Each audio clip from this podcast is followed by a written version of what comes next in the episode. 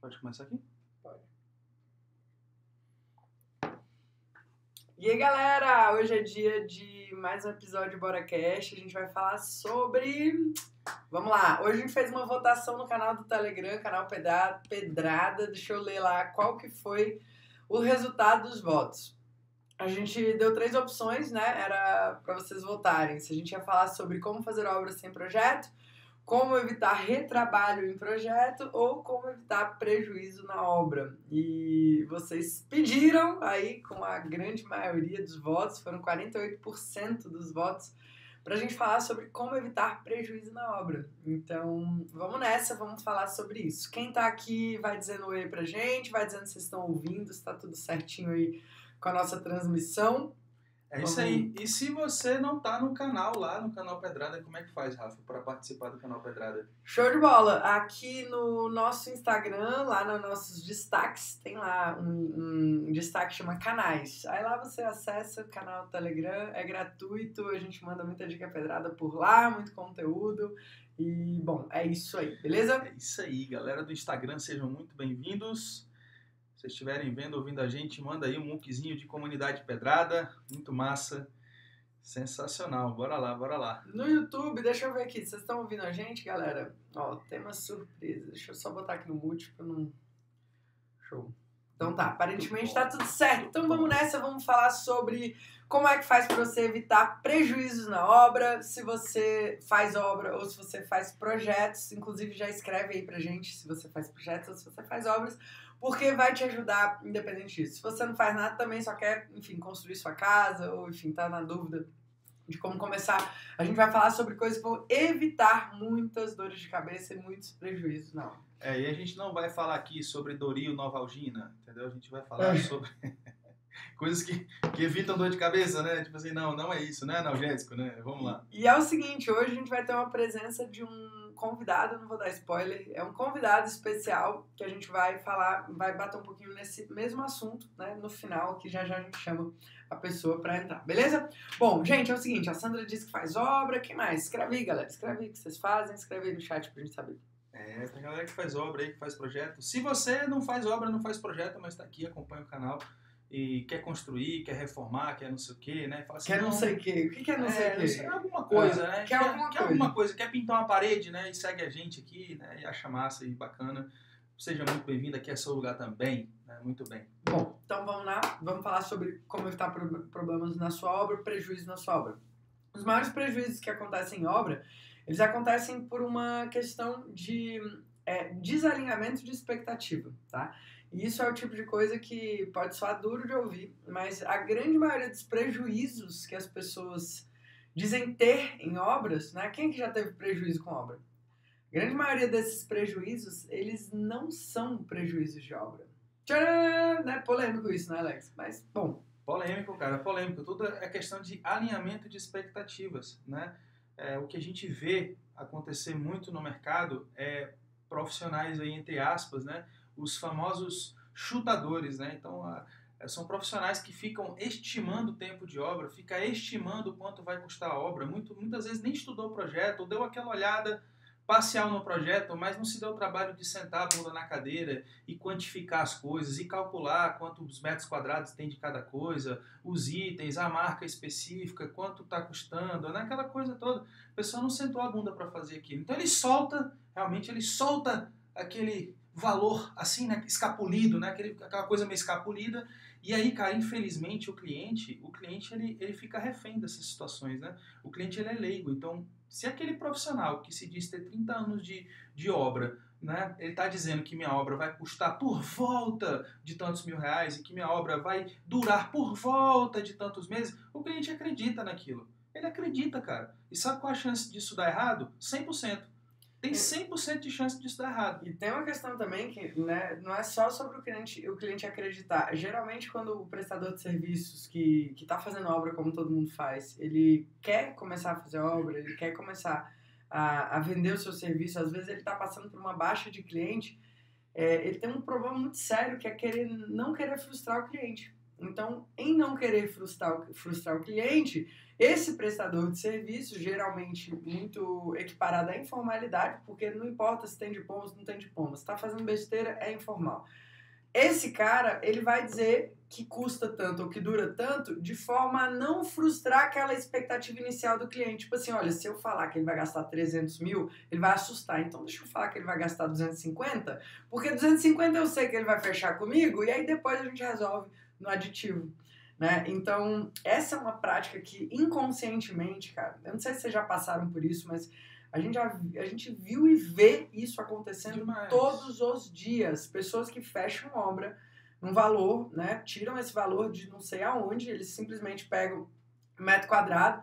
É, igual eu tava num grupo de arquitetos esses dias, e aí todo mundo, ah, quanto custa um metro quadrado? E rolou uma discussão extremamente pertinente sobre isso. Inclusive, é o tipo de discussão que se espera de grupos como esse, porque é, ter parâmetro de mercado é sempre importante. Mas eu costumo dizer quando os nossos clientes perguntam pra gente, né? Quanto que a gente vai, quanto que eu vou gastar? E aí quer que você dê ali uma resposta pronto, né? Cara, não tem como eu te dizer quanto você vai gastar sem eu orçar a sua obra ou sem eu fazer um estudo de viabilidade financeira.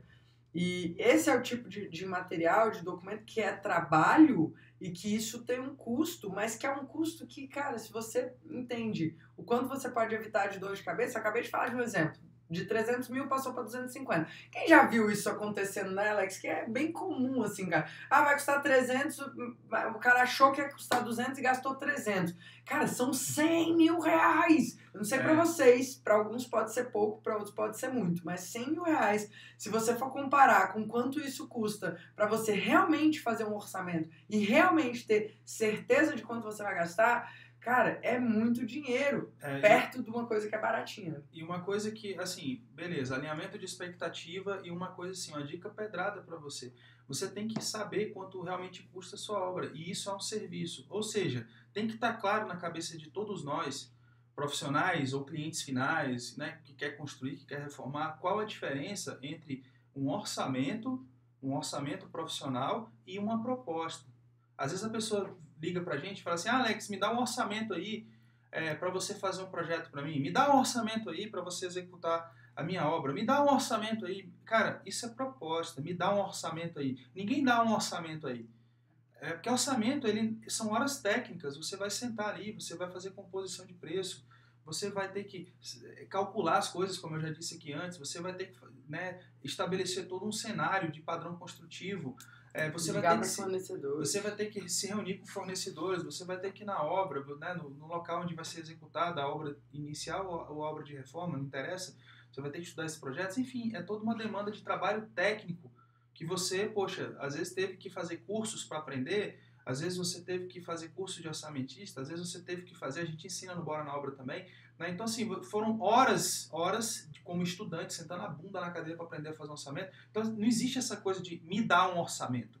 Não existe esse negócio. Então, deixar claro para os clientes que, cara, proposta não se vende, proposta a gente tem que dar mesmo. Agora, orçamento, orçamento, ele é um serviço e ele precisa ser vendido Santa e os clientes e os clientes precisam entender a diferença entre proposta e orçamento. Os clientes precisam entender que, sim, tem que contratar esse serviço, ele é muito barato para você conseguir é, se esquivar de, às vezes, você não ter o dinheiro suficiente para fazer a obra, ou às vezes dá tempo você fazer alguma modificação de especificação no seu projeto para fazer a obra caber no seu bolso. Com o orçamento na mão, ou estudo de viabilidade, né, a depender da situação do projeto e do momento do projeto, é, você consegue é, sei lá, né, você consegue realmente fazer a obra por partes. Né, você entende assim, fala assim, não, eu não quero abrir mão de nada, é, esse é o projeto dos meus sonhos, eu vou fazer do jeito que eu posso, mas eu vou fazer por partes. É esse estudo, né, esse orçamento que ele traz todo esse cenário de fornecedores, é tipo assim, preços reais, situações reais, cronograma real, entrega real, logística real.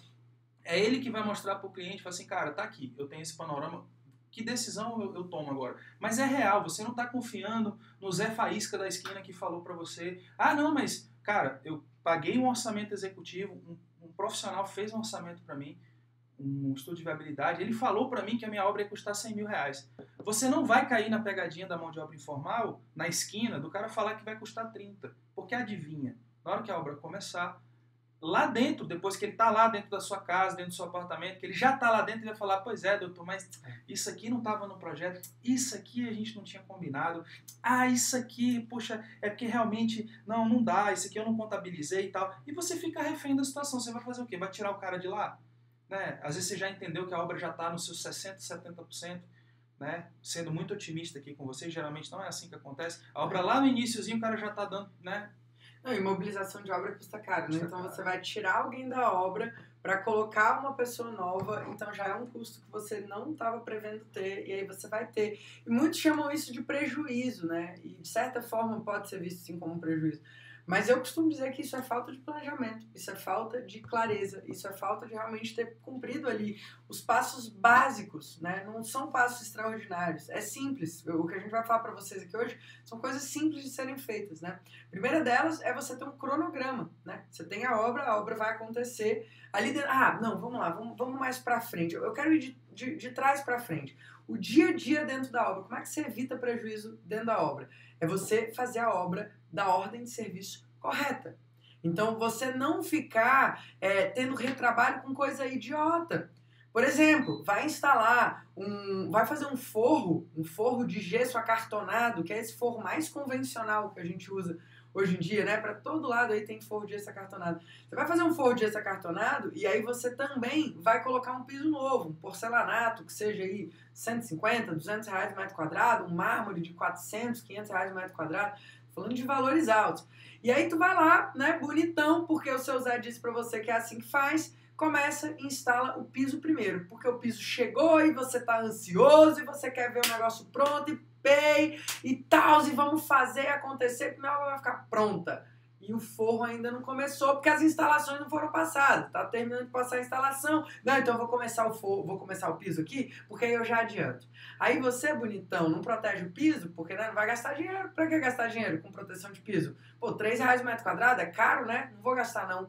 E aí você vai fazer o forro de gesso depois disso daí. Sabe o que vai acontecer com o seu piso? Ele vai virar pó, ele vai virar lixo, ele vai ficar todo arranhado, ele vai ficar destruído. Porque, gente, para fazer forro de gesso, você precisa de andaime, você precisa de, de uma equipe de gesso que, gente, ó, adoro gesseiros, são pessoas ótimas. Mas eles geralmente estão cagando pro serviço dos outros. E, e, é isso, ele vai chegar, ele vai fazer a parte dele, né? A grande maioria, isso não é o gesseiro, isso é o ser humano. O ser humano, ele quer resolver o problema dele. É natural. A gente... E assim, no final das contas, por o gerente da obra se tiver gerente na obra, né? É, seja, diz que sim, ele falou, é, pô, vai lá botar, Não vou botar é. a culpa no gesseiro, não. O que, é que acontece? A obra está sem gerente, ela está sem planejamento, ela está sem administrador, ela está sem cabeça, é um corpo sem cabeça. Então o que, é que acontece? O cliente foi lá e contratou diretamente o gesseiro e falou assim, ó, eu estou precisando, o Zé Faísca falou que ah, tem que colocar o gesso agora, a, né, a parte de iluminação não foi nada passado e tal, não sei o quê. O cara chega lá, a ordem está toda diferente, mas ele como gesseiro, ele se programou de cara, eu vou lá na segunda-feira, tá na minha agenda, eu vou lá na segunda-feira, eu tenho que colocar X metros quadrados de forro e, cara, eu vou fazer a minha parte, eu não quero saber. Ele fico... vai matar o job. Ele vai matar o job. E assim, na boa, ele não tá errado. Agora, o cliente vai ficar no prejuízo. Por quê? Ele não quer saber se a elétrica foi feita, assim, ele não foi contratado para fazer essa análise. Ele vai olhar, ele sabe que não, não tá no ponto de passar, mas, cara, tá aqui a minha parte, eu combinei que eu vinha na segunda-feira, que o forro ia ficar pronto na quarta, tá aqui e tal, me pague. e curiosamente, para ele é maravilhoso se tiver retrabalho, porque quem que vão chamar na hora que precisar abrir o gesso e fazer o gesso de novo? Então, gente, existe um, um cuidado que você precisa tomar com a ordem dos serviços, porque se você chama um prestador de serviço na hora errada e ele não te avisa que tá na hora errada. Às vezes ele vai, cara, às vezes porque ele não sabe mesmo, tá bom? Ele não tem obrigação de saber isso. Ele vai lá e faz o, o, trabalho dele. Quando ele faz o trabalho dele, e aí você não deveria ter chamado naquela hora, alguma coisa vai danificar o trabalho dele, quem que você vai chamar de novo? Vai chamar ele. E aí você vai gastar mais uma vez o dinheiro com aquela pessoa. Não, então, o que mais acontece em obras de reforma, eu vejo muito isso, cara, em obras novas também, tá? Infelizmente. Né? O cara fez o forro de gesso, tampou, botou as placas, parafusou lá nos montantes e tudo. De repente eu tô vendo o gesso todo furado, aquelas, né, aquelas visitas, né? Visita é um nome bonito para buraco. É. Então o cara pega lá a serrinha e aí corta o gesso para ficar catando fio, né? Porque a iluminação não tem compatibilização do projeto de, de iluminação com o projeto de forro. Então tem aquela luminária, aquela sanca, né? Enfim, aquela luminária é, retilínea, grande, horizontal, assim e tal. E aí, de repente, os montantes estão tudo aqui, ó, né, do gesso, né, de estruturação do gesso. O cara pega e bota uma luminária assim, ó, aí sai cortando todos os montantes. Crá, crá, crá, crá, crá, crá, crá, crá. Bicho, não tem compatibilização do projeto do fogo com o projeto de iluminação, com a luminotécnica, né? O cara faz o furo no gesso ainda para ficar. Ele passa o braço assim, ó. Passa o braço para ver se ele acha os fios assim das lâmpadas. Mas que diabo é isso, cara? Entendeu? Então, assim, tá, tá faltando gerente na obra, tá faltando. E tudo isso, galera, é prejuízo. Isso é um dado né, que, que foi feita uma pesquisa feita que mais de 30% do valor da obra, uma obra sem planejamento, uma obra sem projeto, uma obra sem. um corpo sem cabeça, 30% se torna prejuízo. Imagina aí você, de 100 mil reais aí do seu rico dinheirinho, suado dinheirinho aí, que você juntou para construir a sua casa, né, de 100 mil reais, 30 mil foi pro lixo. Lixo por desperdício de material, por mão de obra improdutiva, por essa coisa de faz, refaz, faz, refaz, faz, refaz. Pô, tem hora que você chega lá na obra, tá, não sei o quê. Cara, aqui é uma porta, o cara levantou a parede. Cadê a janela? O cara passou reto com, com tijolo. Ele não viu nada. Passou reto. O que, que acontece? Vai demolir. Vai ter que demolir. E aí é entulho, não sei o que, alugar de caçamba, aquela coisa toda. Às vezes é alugar de caçamba numa hora que nem tinha necessidade de ter caçamba. De repente você fala, caraca, vou ter que demolir o negócio, já estava pronto. Aí aluga caçamba de novo. E é por isso que a obra tem essa fama de durar mais do que deveria e custar mais do que deveria. E aí vamos voltar um pouquinho atrás, né? Beleza, a gente já falou do dia a dia ali de ter a ordem de serviço. O que, que vai te dar um embasamento para a ordem de serviço? É um cronograma. Cronograma de obra, ele precisa ser feito. Ah, mas eu vou fazer a obra com o seu Zé. Cara, senta e faz um cronograma você mesmo. Como é que faz um cronograma? Pega um pedaço de papel e escreve. Hoje, diário, tá ligado? Diário. Vai começar isso. Depois vai isso. Depois vai isso. Obviamente que com conhecimento técnico vai ficar mais fácil, vai fazer um negócio mais assertivo. Mas a gente precisa se planejar. O cronograma ele é fundamental no planejamento. Aqui dentro do escritório a gente entrega um serviço para o cliente, que é o, o estudo de viabilidade financeira, que ele já gera o, o, o orçamento, né, o preço que, que aquilo vai custar e um cronograma de desembolso. Não só um cronograma de quando é que as, as coisas vão acontecer, né, as frentes de serviço vão começar, mas sim também quanto custa cada etapa para você poder fazer a previsão financeira. Então é muito importante a etapa de cronograma ser feita. Antes do cronograma, né, tem toda a questão do planejamento em si, que é a definição dos fornecedores, análise crítica dos pontos que podem dar pepino na obra, porque tem gente que diz: "Ah, não, mas é, a minha obra tem muito imprevisto". Cara, imprevisto é uma coisa, falta de planejamento é outra. Imprevisto é aquilo que realmente você não pode prever. É uma hora ali que o marceneiro vai furar um, uma parede para instalar um armário e acerta a tubulação do prédio que ninguém sabia que estava lá. É a hora que você simplesmente é, o, o, o, deu uma greve no, no, nos caminhoneiros, né? Parou a cidade inteira e aí a sua obra vai atrasar. É um, um, uma rebelião, é uma greve, sei lá. Isso é imprevisto. Isso é imprevisto. E para imprevisto, a gente tem que trabalhar com margem de segurança margem de segurança para você poder ter uma flexibilidade. Então, é, o, improv, o, o, o, imprevisto ele não pode ser o imprevisto ele não pode ser confundido com falta de planejamento. Tem coisas que podem ser mapeadas no início. Por exemplo, quando a gente faz um projeto, a gente faz a etapa de demolição, se é possível, obviamente, tem casos que não são possíveis, por exemplo, o cliente está morando no imóvel, a gente não tem como demolir, depois de terminar o projeto, é um mês a mais, dois meses a mais ali, que ele vai ficar sem lugar para morar, às vezes. Ou então, enfim, ele ainda não está com o imóvel disponível para começar a obra. Mas, quando é um imóvel que está desocupado, que o cliente tem essa disponibilidade, a gente solicita em etapa de projeto a demolição. Por quê? Porque aí a gente vai ver realmente o que, que acontece ali. Dica pedrada, hein? Olha lá, tá fugindo do, do, padrão, né? Tá fugindo aí do status quo, né? Que é aquela coisa de que, não, vamos fazer o projeto, vamos fazer briefing, anteprojeto, projeto executivo, tá entregue, o cliente entra para a obra, vamos mudar o projeto todo, porque apareceu para a obra. três pilares onde não foi mapeado.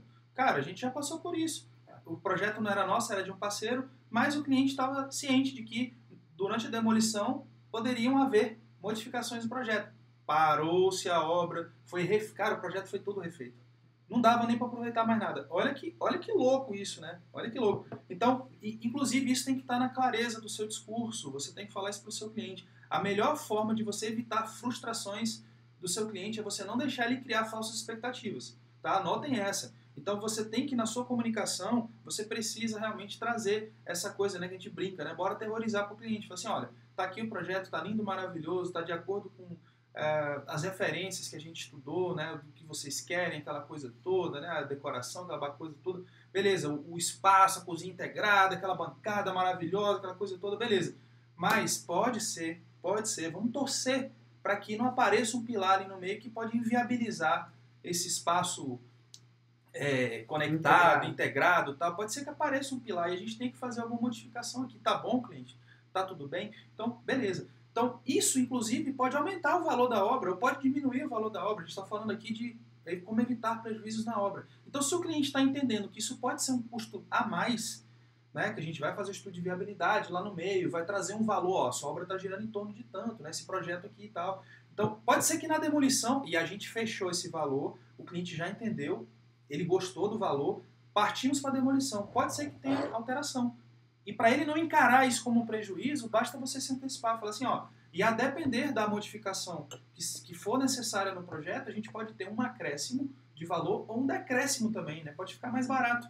Né? Então, é, é não deixar o cliente criar falsas expectativas. É, eu vejo muita gente que, cara, não sabe é, tecnicamente ali resolver alguma coisa, é, porque não teve acesso a esse tipo de conhecimento na faculdade, né? O dia a dia da obra mesmo, o que, que precisa ter num planejamento de obra, um cronograma de obras, como é que funciona isso. E para isso a gente decidiu fazer o maior evento que a gente já fez na nossa história, que é o evento que chama Workshop Projetos e Obras Memoráveis.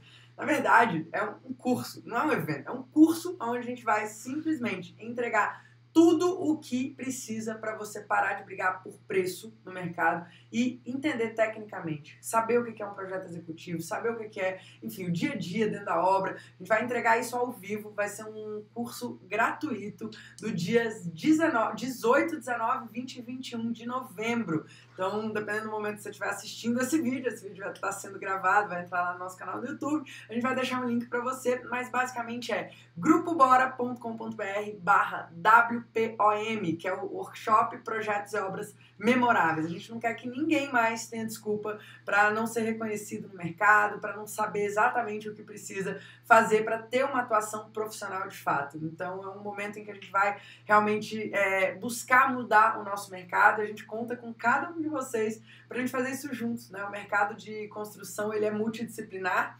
Aqui temos arquitetos, engenheiros, designers, técnicos em edificações, pessoas que atuam nesse mercado como construtores, prestadores de serviço e a gente precisa de todos nós unidos e juntos aí para entregar e realizar o sonho dos nossos clientes. Afinal, a gente não tá, obra não é brincadeira, obra é coisa séria, obra é o sonho das pessoas, é dinheiro que as pessoas colocam ali dentro e você precisa estar tá capacitado para atuar. Então, quem tá afim aí de participar do workshop, o Tássio já falou, já agendei aqui o workshop, escreve aí também nos comentários, bom demais poder ter vocês aí. O link tá também no nosso stories, tá no nosso destaque, e aí vai ser muito massa estar com vocês lá. É, voltando né, nesse assunto de, de prejuízo de obra, depois da gente vindo de trás para frente, né, a gente tem lá a execução, tem o cronograma, tem o planejamento. Uma coisa fundamental é o projeto. Né? O projeto de arquitetura, o projeto executivo, e aí inclui-se projetos complementares, projetos de detalhamentos, o, o nível de, de execu, vamos dizer assim, execuibilidade de um projeto, essa palavra é muito difícil, né? Mas vamos lá, o quanto um projeto ele tem a capacidade de se tornar obra construída. Isso é definido por uma série de informações que precisam estar dentro desse objeto de, de trabalho. Então a gente precisa ter feito, por exemplo, o dever de casa nos levantamentos levantar as informações reais do local, seja um terreno do zero, seja um, uma reforma de um apartamento, seja um, um enfim, um, uma construção de uma loja, tudo isso tem premissas que são que devem ser levadas em consideração que vão dar o norte do projeto. Eu, eu sei quando eu apresento para um cliente, por exemplo, uma análise climática de um, um, edifício, às vezes eu vou fazer uma reforma de interiores, mas aí eu pego o prédio e mostro né, a posição do sol, os ventos predominantes, o que, que a gente tem de proteção solar, se não tem, o quanto esse ambiente vai ser adequado. Os clientes ficam assustados, eles não esperam isso da gente. Até porque nós não somos um escritório com selo de sustentabilidade nem nada, mas a, a nossa obrigação é entregar o resultado. E o resultado ele passa por questões de conceito, questões técnicas, e o projeto ele precisa agregar tudo isso. Não, então, e, e ancora também o que você está falando, isso que a Rafa está falando é sensacional, porque quando você traz premissas técnicas, ela está falando de posicionamento, de orientação solar, de ventos predominantes, não sei o quê. Aí quando ela traz o projeto da parte interna, que se comunica, que se conecta com a parte externa, ela consegue justificar tudo que está sendo feito naquele projeto para que essas condições externas sejam melhores aproveitadas. Então, ah, é por isso que essa solução dessa janela, dessa parede dupla, dessa, desse tratamento acústico, do que quer que seja, ele tem uma justificativa de ser. A pessoa não tirou aquilo do vento, ela não tirou da cabeça dela, ela não inventou aquele negócio. Então, a, poxa, a parede é dupla, tem tratamento, não sei o quê. Por quê? Porque, cara, na avenida tem carro pra caramba passando, tem uma linha de trem na janela do seu quarto, tal, não sei o quê, então a gente dá esse tratamento aqui e tal. Então você consegue justificar a sua tomada de decisão no projeto. Então, cara, cada vez mais os clientes buscam sentir-se seguros com os profissionais. Né? A gente está tendo uma baixa nessa coisa de valorização de mercado. 88% das obras do Brasil, entre 85 e 88, os clientes não estão fazendo com profissionais. Por quê? Eles não estão sentindo segurança, confiança, eles acham que é um custo a mais desnecessário. Porque os profissionais, eles, cara, infelizmente, eles não, não sabem o necessário para entrar no campo de batalha. Né? Muitas vezes eles se, se, formam ali na faculdade, ainda inseguros, né? não se sentem confiantes ali para atuar, seja em projeto, seja em obra. Falta um algo a mais, falta uma vivência. Né? A gente às vezes fala um pouco de forma um pouco mais dura né, com as universidades. Eu não sei se é o papel da universidade, não sei se não é, mas a verdade é que os profissionais estão entrando no mercado de trabalho inseguros. A gente tem mais de 2 mil alunos aí só no Bora na Obra, fora os outros cursos do, aqui do Grupo Bora. Né? Então, o feedback que a gente recebe é esse. Cara, não estou seguro, não estou preparado, estou fazendo curso para poder me capacitar, para poder... Porque, cara, eu não... Tô, aliás, tentei, né? tentei entrar e me dei mal, né? fiz um projeto que não funcionou, não se tornou portfólio na obra. Tentei fazer a obra, tomei prejuízo e por aí vai. É, a nossa jornada para descobrir o que, que era um projeto executivo, ela foi longa, né? foi árdua para a gente descobrir como é que é realmente que um projeto se torna obra construída, o tipo de representação, a quantidade de detalhes, o quanto a gente precisava se dedicar nos detalhamentos, o quanto o nosso caderno precisava, como ele deveria ser organizado. E esse é um assunto que para mim sempre foi muito relevante. Acho que inclusive dentro do workshop Projetos e Obras Memoráveis a gente vai falar muito sobre projetos, sobre essa o que, que é realmente um projeto executivo. A gente fez uma, um lançamento há duas semanas atrás, uma semana atrás, de um e-book que é sobre como é um projeto executivo no Bora. Para quem compra, ele, ele não está disponível ainda, é, enfim, para venda direta, mas se você compra o nosso livro, você tem a oportunidade de garantir junto lá, é, numa oferta super especial, o nosso e-book. E a gente tem estudado muito como a gente passar isso adiante, né? Então, dentro lá do workshop a gente vai falar sobre isso. Mas alguns meses atrás a gente foi dar uma palestra num lugar e foi uma palestra muito bacana, foi bem especial pra gente. Um convite que já vinha do ano anterior, mas na época eu tava com.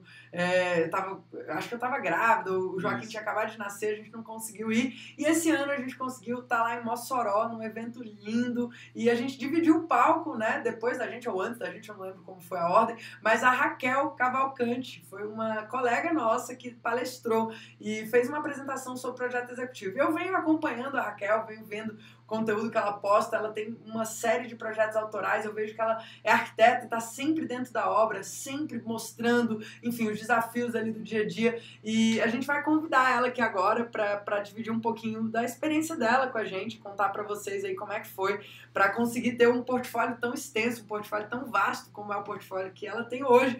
E isso é um crescimento que eu venho acompanhado, acompanhando nos últimos anos. Né? Olha quem tá aí, chegou. Tudo oi, bom? Oi, Alex. Tudo bem, Raquel? Vocês estão me ouvindo? Tô sim. Ó, deixa eu só explicar pro pessoal do YouTube. Galera do YouTube, vocês não vão conseguir ver a Raquel. A Raquel tá com a gente lá no Instagram, mas vocês vão conseguir ouvir. Então, dizem aí nos comentários se tá nítido, se vocês estão conseguindo ouvir, que a gente vai regulando aqui o nosso, o nosso volume para ficar tudo bem, para vocês conseguirem ouvir.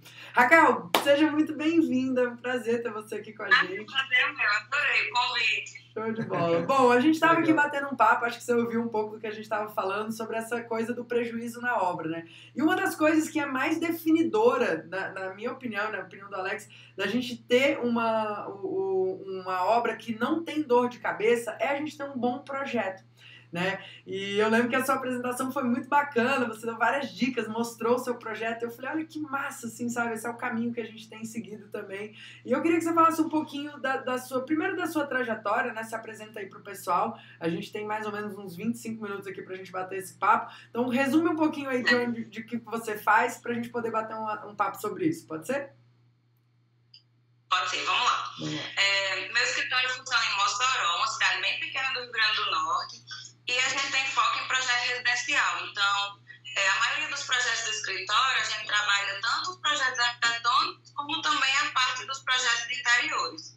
A gente já tem aí na faixa de 60, 70 projetos arquitetônicos residenciais desenvolvidos, e a maioria deles a gente consegue fechar junto o projeto de interiores também, que também já facilita na hora do processo projetual de arquitetura, a gente já sabe as necessidades da parte de interiores e já trabalha tudo junto. Eu acredito que o resultado final sai bem melhor, porque a gente já tem esse briefing mais apurado, digamos assim. A gente já projeta com preocupação do interiores. É, com o tempo, a gente foi vendo que na fase do arquitetônico, o projeto de interiores tem que ser refinado, porque senão a gente mesmo que faz o projeto de interiores tem dificuldade no futuro. Então, com os projetos, com o andamento dos projetos, a gente viu que às vezes uma solução que a gente encontrou, ah, meu Deus, eu, eu, eu dificultei aqui para mim mesma no projeto de interiores. Então, eu acho que essa experiência ao longo dos anos e é, agregada a questão de maior número de detalhamentos, é, fez com que a gente evitasse esse tipo de retrabalho que vocês estavam comentando. Legal. Show de bola, Raquel. E como é que foi assim? Hoje você não executa obras, né? Mas eu vejo que você está sempre presente no canteiro. Como é que foi assim essa coisa de encontrar um parceiro ou são mais de um? É mais de um parceiro que você tem? E essa relação com o canteiro aí te deu muita experiência? O que, que significa isso para você? Não, eu acho que a presença do arquiteto na obra é fundamental. Porque se a gente não tiver de olho, alguma coisa pode, no meio do caminho pode ser que desane. Escritório a gente tem vários parceiros. Na verdade,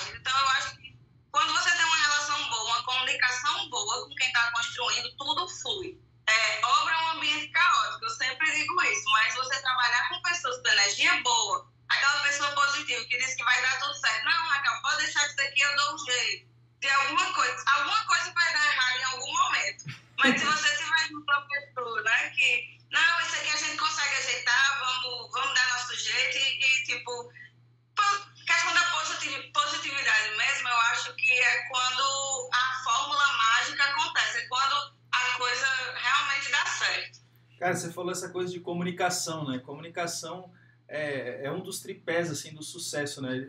Uma coisa que eu falo internamente aqui, na gestão de equipe e tal, a gente sempre fala assim, cara, se eu mapeei que a pessoa tá de boa fé, se eu mapeei que ela tem capacidade técnica e houve alguma falha é porque a gente falhou na comunicação.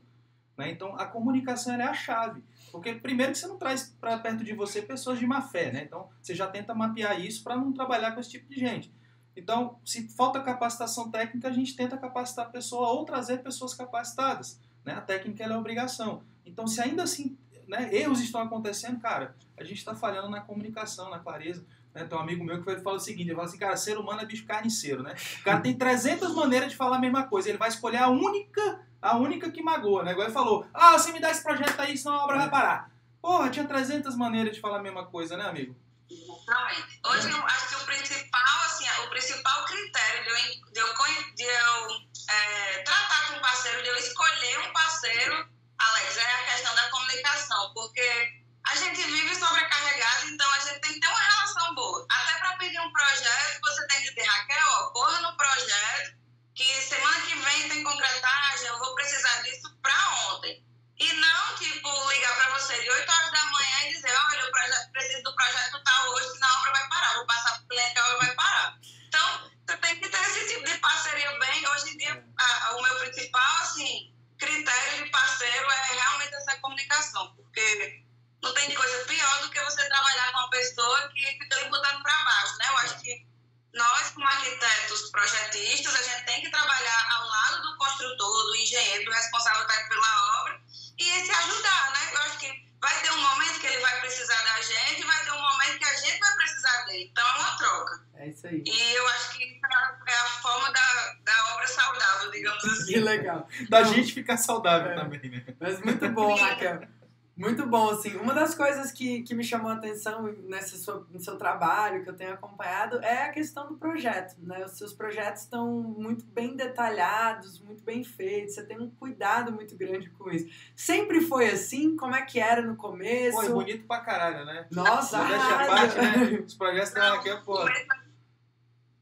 No começo era bem ruim, viu, Rafa? Eu acho que com o tempo a gente vai sempre amadurecendo,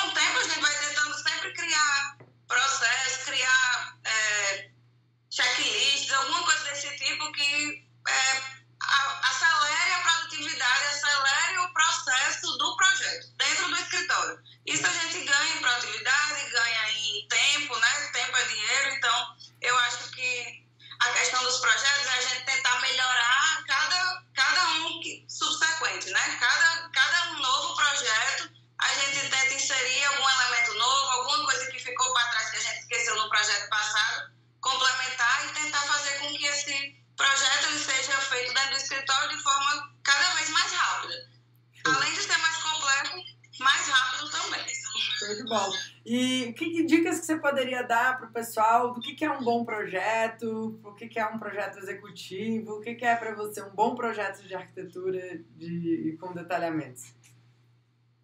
Oh, para mim, primeiramente, o projeto executivo ele tem que ter uma boa leitura. Você tem que abrir o projeto e você tem que conseguir fazer uma boa leitura dele, no sentido de as informações estarem claras, o tamanho das fontes ser um tamanho visível. É, você tem que ler aquele projeto como se fosse a pessoa que estivesse na obra.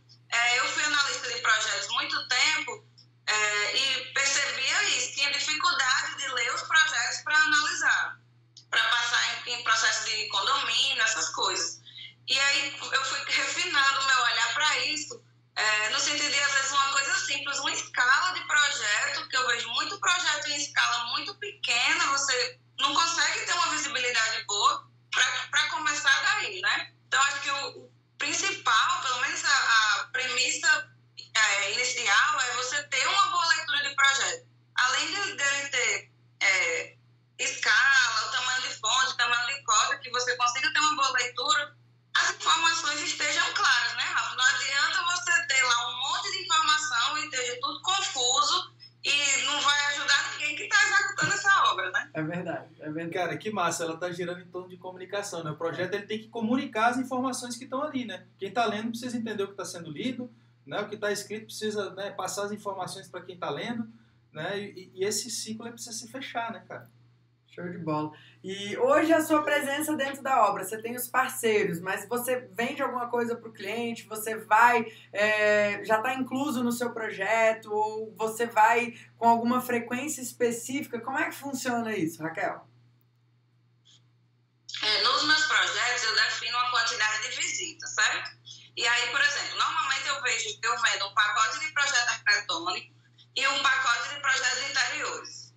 Normalmente, um pacote de projeto arquitetônico tem direito a seis visitas e o do projeto de interiores, 12. Então, a gente teria aí, quando o cliente fecha um, eu digo de uma casa, né? Que é normalmente o, o, o tipo de projeto que a gente trabalha mais. Tá. É, então, o cliente contrataria em torno de 18 visitas inclusas dentro do pacote de projeto. Eu prefiro incluir as visitas,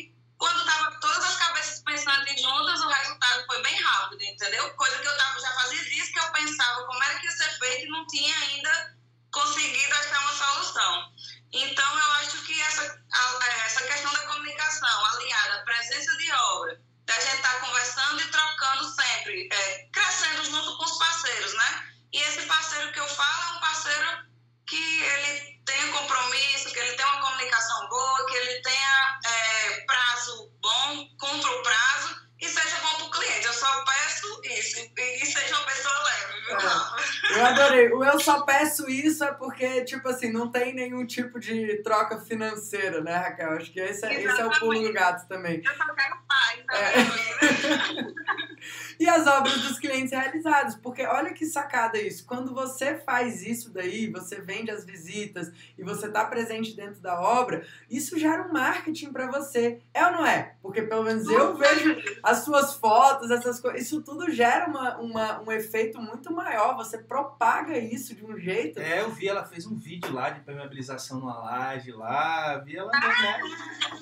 Eu mandei lá, falei, porra, muito bom vídeo, parabéns. Tá, tá adorei o apoio. É, mas é isso, cara. Então, assim, muito legal. Acho que essa reflexão, gente, de estar presente dentro do canteiro é importante. E ter noção de que o projeto executivo é um processo de melhoria contínua, né? Que você vai melhorando, e você, só que você precisa realmente o mínimo necessário. É igual a Raquel falou, cara, os meus projetos eram péssimos no início, os nossos também. Só que o quanto você pode esperar, né, para você ter um projeto decente. Então, cara, corre atrás disso, se dedica, melhore os seus projetos. Se você faz obra, eu já vi muita gente que faz obra. Eu caí aqui rapidinho. Voltamos? Voltamos, voltamos. É, a gente vê muita gente que faz obra e faz obra sem projeto. E aí começa a obra com um projeto básico, né? É, muito, é, tra é tragédia, cara. cara é prejuízo. Vai, o cara vai tocar na orquestra sem partitura, né, meu irmão? Vai, vai dar errado esse negócio aí. É, fico pensando que com projeto, às vezes a gente ainda tem problema, né? Imagine sem projeto. Eu não sei realmente como é que funcionaria isso. É isso. É doido, é um, é um cego guiando o outro, né, amigo? É o cliente é. cego, o, o executor cego, todo é. mundo cego e, né? É. é, muito, é muita fé, né? O cara achar que vai dar certo, né? É muito delicado. É. Então, assim, parabéns, parabéns, Raquel. É, acho que você tá, tá fazendo o que é o que precisa ser feito, cara. Assim, não é. Eu vou te parabenizo, mas acho que assim, todo profissional do projeto.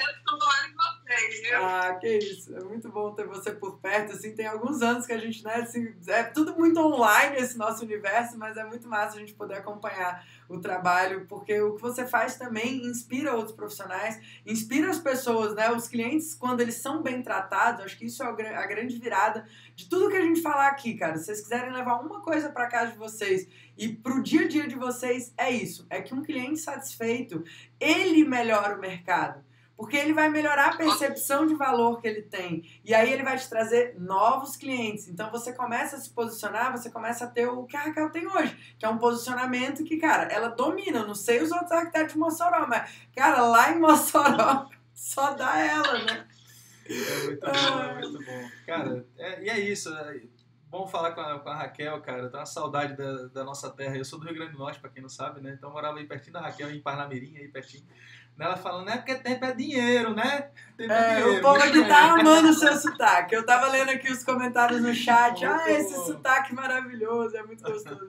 Mas parabéns, Raquel, bom demais estar aqui com você. Você quer dar mais uma dica pedrada pra galera? Aquela dica assim pra arrebentar. Dica pedrada de um milhão. Ah, essa pergunta é difícil, é de prova. dica para a pessoa ter né, realmente uma obra sem prejuízo, minimizar é. as dores de cabeça. O que, que, que a Raquel tem de essência que você hoje colhe os resultados que você colhe? O que, que faz a diferença aí? Ah, eu acho que é, não sei, talvez cuidado com o cliente. Eu acho que a gente tem que zelar muito pelos, por, pelos nossos clientes, trabalhar projetos completos para evitar retrabalho. Eu acho que também, quando o cliente evita prejuízo, é, que foi justamente o que vocês conversaram no começo. Ele, ele, a gente gera uma relação de reciprocidade e gratidão, então quando ele tem certeza que deu tudo certo no fim, ou mesmo que não tenha dado, a gente conseguiu contornar, resolveu e ficou tudo bem, ficou todo mundo feliz, entendeu? Eu acho que a, a, assim, o, o maior prêmio que a gente como profissional pode ter é esse retorno do cliente, dele estar tá indicando para os amigos, ah, Raquel, terminou aqui, mas eu já tenho outra pessoa para indicar. Eu acho que é o maior, assim, a maior recompensa que a gente pode ter depois de uma obra, sei lá, de às vezes dois anos, que é quando começa o projeto, projeto arquitetônico, obra, interiores, tudo, depois de dois anos de convivência, a gente ainda consiga ter uma relação boa, ele possa indicar a gente para os amigos, para os parentes. E eu acho que às vezes gera até uma amizade, né? Muito bom. Eu acho que é isso que faz sentido, eu acho, na nossa profissão, né? Que massa. Legal. Show de bola, que mensagem boa, né? Assim, eu achei. Eu falei, dá uma dica. Ela veio com uma visão de vida, visão de mundo. Parabéns. Por isso você está colhendo os resultados que você está colhendo, né? Que eu acho que essa, essa vontade de melhorar, essa vontade de se doar, pensando antes no cliente do que, enfim, em você. E aí as consequências disso são frutos muito positivos, né? Então, parabéns, obrigada pela sua participação. É, é isso. Obrigada, beijão para o pessoal que está aí online, pessoal aí do Bora, família toda do Bora. Prazer aqui estar tá aqui com vocês, viu? Beijo. Beijão, beijão. Deixa eu tirar aqui. Show de bola, galera. Muito bom, muito bom estar aqui com a Raquel. Espero que vocês tenham gostado também. A ideia nossa é trazer cada vez mais outras pessoas também para contribuírem um pouco aqui com o BoraCast. É, se vocês gostaram desse formato, não deixem de escrever aí pra gente, cara. O que vocês acharam? Vocês querem ver mais gente aqui? Inclusive, escrevam quem vocês querem ver, né? Quem vocês gostariam de ver aqui em algum episódio do BoraCast. A gente tem um monte de nomes aí já em mente pra gente convidar, mas a ideia é essa, a ideia é a gente mostrar para vocês é, caminhos de, de menos dor de cabeça, um mercado mais profissional, um mercado em que as pessoas realmente se unem e têm resultados positivos. Então, é, esse foi o episódio de hoje. Eu espero que vocês tenham gostado e a gente se encontra no próximo episódio do BoraCast. Valeu, galera! Prazer estar aqui com vocês. Valeu demais. Show! E aqui, valeu, galera. Tchau, tchau.